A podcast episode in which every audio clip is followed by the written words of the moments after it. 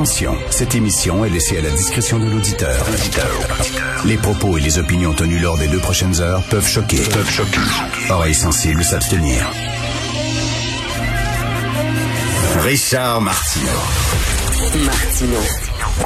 Un animateur pas comme les autres. Richard Martineau. Cube Radio. Bon lundi, merci d'écouter Cube Radio. Euh, Cette semaine, ça va être le test. Ça va être le test parce que là, le printemps se pointe le bout du nez. À la fin de la semaine, on annonce 11 degrés, 11 degrés. Ça, ça va être difficile. Hein, Ça va être difficile de de pas aller prendre une bière dans un restaurant en zone orange comme à Bromont, par exemple. Et que ça va être tough. Ça va être difficile de pas recevoir des amis sur le balcon, dans la cour, sur la terrasse. Ça va être difficile de respecter le couvre-feu quand il commence à faire clair tard et qu'il fait chaud. C'est vraiment le vrai test. C'est cette semaine et la semaine prochaine va faire encore plus doux que ça. Alors, euh, c'est la journée des femmes. Comment ça se fait qu'il y a encore un 8 mars? Moi, je pensais que les hommes et les femmes, c'était fini, ça. Je pensais qu'il y en avait plus de femmes. On était toutes des patentes. On était toutes des affaires. On était toutes des monsieur patates. Je pensais, là, il y a encore une journée des femmes. Ça existe encore des femmes. Euh, moi, c'est un lundi. Moi, lundi, mercredi, vendredi, je suis femme entre mes deux oreilles. Le mardi, le jeudi et le week-end, je suis homme. Euh, Bref, journée des femmes, euh, cela dit, euh, c'est important effectivement de souligner cette journée-là. Et je le redis, hein, comme père de deux filles, n'acceptez jamais les filles de vous faire brasser, bardasser, crier après par votre chum. Vous méritez mieux que ça. Et la journée des femmes, c'est bien sûr euh, une journée où on, on on lutte, on combat, on rappelle l'importance pour les femmes de vivre librement et de prendre elles-mêmes leurs propres décisions. Et je reviens à ces quatre jeunes filles, quatre jeunes filles qui ont été forcées par leur père à porter le voile, qu'elles elles ne voulaient rien savoir, elles étaient régulièrement battues. Et leur père leur disait, si vous fréquentez les garçons, si vous portez des vêtements courts, si vous enlevez votre voile, je vais vous tuer. C'est aussi ça, la journée des femmes, c'est aussi lutter pour ces femmes-là qui vivent sous le joug d'un père ou d'un mari violent qui leur impose euh, qui leur impose le voile. Malheureusement, les féministes n'en parlent pas. On parle beaucoup, bien sûr, avec raison, et c'est certain des femmes qui ont été tuées par leur mari, leur ancien conjoint violent. Mais vous savez, je vous rappelle l'affaire Shafia en juin 2000, 2009, où trois jeunes femmes, une femme de 50 ans, avaient été noyées de force par deux hommes parce qu'elles voulaient vivre à l'occidental. Donc, il faut absolument protéger ces femmes-là. Et je le rappelle, ça démontre à quel point la loi 21 est importante. Parce que quand tu es une jeune fille, tu veux pas porter le voile et que ton enseignante est voilée, je suis pas sûr que tu vas te confier à elle. Euh, je suis pas sûr que tu vas te confier à des policières voilées.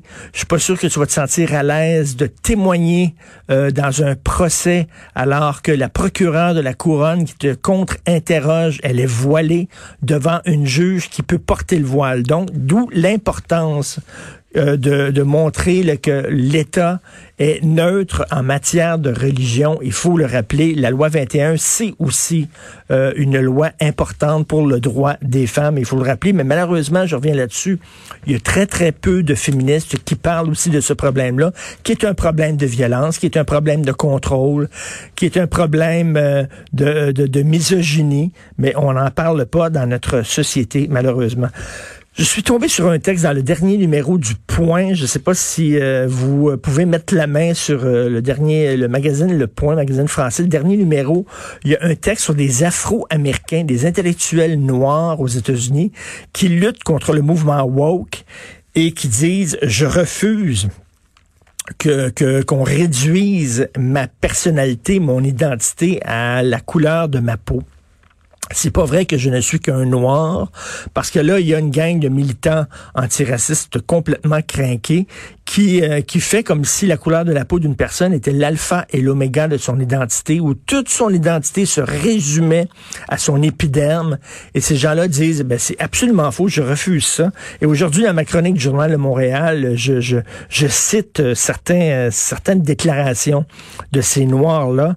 Alors, il y a une auteure, une militante antiraciste, Chloé Valdary, qui est noire, tous ceux dont je parlais sont noirs. Elle dit, il n'est pas juste de réduire la complexité de l'expérience humaine au prisme de la race. Il y a un journaliste noir, Coleman News, qui dit, il est faux de parler de communauté noire au sens où tous les noirs penseraient la même chose. Plus vous mettez l'accent sur l'identité raciale, plus vous éloignez les gens les uns des autres. Euh, il y a un animateur d'un balado de Fifth Column qui est très connu, qui s'appelle Kimele Foster, alors qu'il dit que les adeptes du mouvement woke manifestent un mépris général pour l'expérience individuelle. On doit reconnaître à chacun la dignité élémentaire d'être considéré comme un individu. Il dit la capacité à étendre notre attention aux autres et notre fraternité au-delà des petites loyautés tribales fait partie des plus grandes réussites de la civilisation occidentale. Donc, il y a beaucoup de Noirs qui refusent de dire je ne suis qu'un Noir. Macacoto, c'est pas un chroniqueur noir. Hein, le fait qu'il est noir ne, ne, définit pas euh, comment il pense, comment il, il, ce qu'il ressent, euh, comment il perçoit les enjeux de notre société. C'est un chroniqueur, point. C'est pas un chroniqueur noir.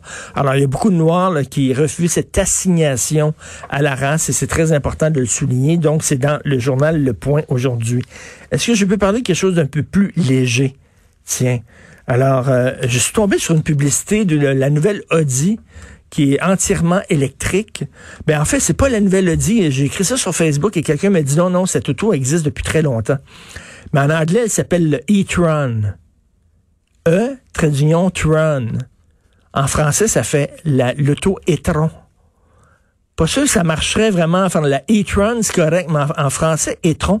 Et je suis allé sur Internet et il y a plein de produits comme ça, euh, d'automobiles euh, qui ont eu énormément de problèmes euh, à l'international lorsque le, produit était disponible parce que le, le nom du produit voulait dire autre chose dans une autre langue. Par exemple, en Chine, quand on a lancé le Coke, on appelait ça Kekukela. Kekukela en Chine. Ah, ça veut dire un crapaud fourré à la cire en Chine. Ça n'a pas vraiment marché. Le film Free Willy, vous, souvenez-vous de ça? La baleine, le petit gars, il fallait libérer la baleine. En Angleterre, Free Willy, ça veut dire monte ta. Un Willy, c'est une zigounette. Free Willy, ça veut dire baisse ses culottes puis monte ta zigounette. Ça n'a pas vraiment marché. La Ford Fiera, on dit qu'en espagnol, ça veut dire vieille, vieille femme laide. La Mazda la puta.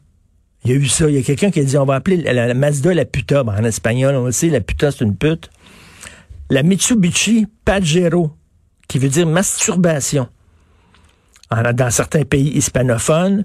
Évidemment, la Buick Lacrosse. Au Québec, ça n'a pas tellement fonctionné, la Buick Lacrosse. La Ford Pinto, qui veut dire pénis en portugais. L'hôtel Movenpick, qui veut dire testicule en danois. J'adore ça. des, des, des, des, légumes Blendina, qui veut dire prostituée en russe.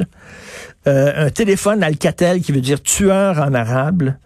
Écoute, des lunettes japonaises qui ont sorti en France, ça n'a pas marché parce que les lunettes, ça, s'appelait Hypercon. T'as as vu les lunettes Hypercon? Et bon, il y en a plein comme ça. La Renault Coleos, qui veut dire vagin en grec, et la Nissan Moco, qui veut dire en espagnol crotte de nez.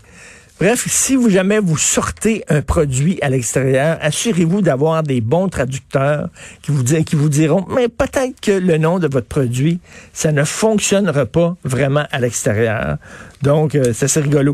Donc, mais bonne journée des femmes, tout le monde. Bon 8 mars, nous allons euh, aujourd'hui recevoir un peu plus tard Isabelle Charret, qui est ministre responsable, bien sûr, de euh, des femmes.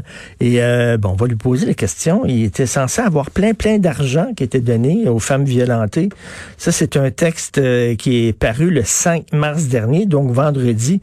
Des millions destinés aux maisons d'hébergement pour femmes victimes de violences conjugales dorment toujours dans les coffres de Québec au moment où François Legault lance aux hommes un percutant appel de sensibilisation après une vague de féminicide. Euh, oui, François Legault qui était là, qui il lançait un, message quand même assez, assez clair.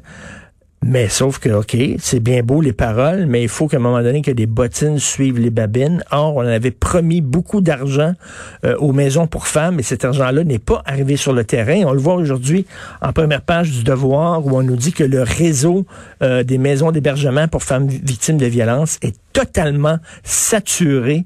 Donc, on a besoin d'argent. Euh, vous écoutez Martineau.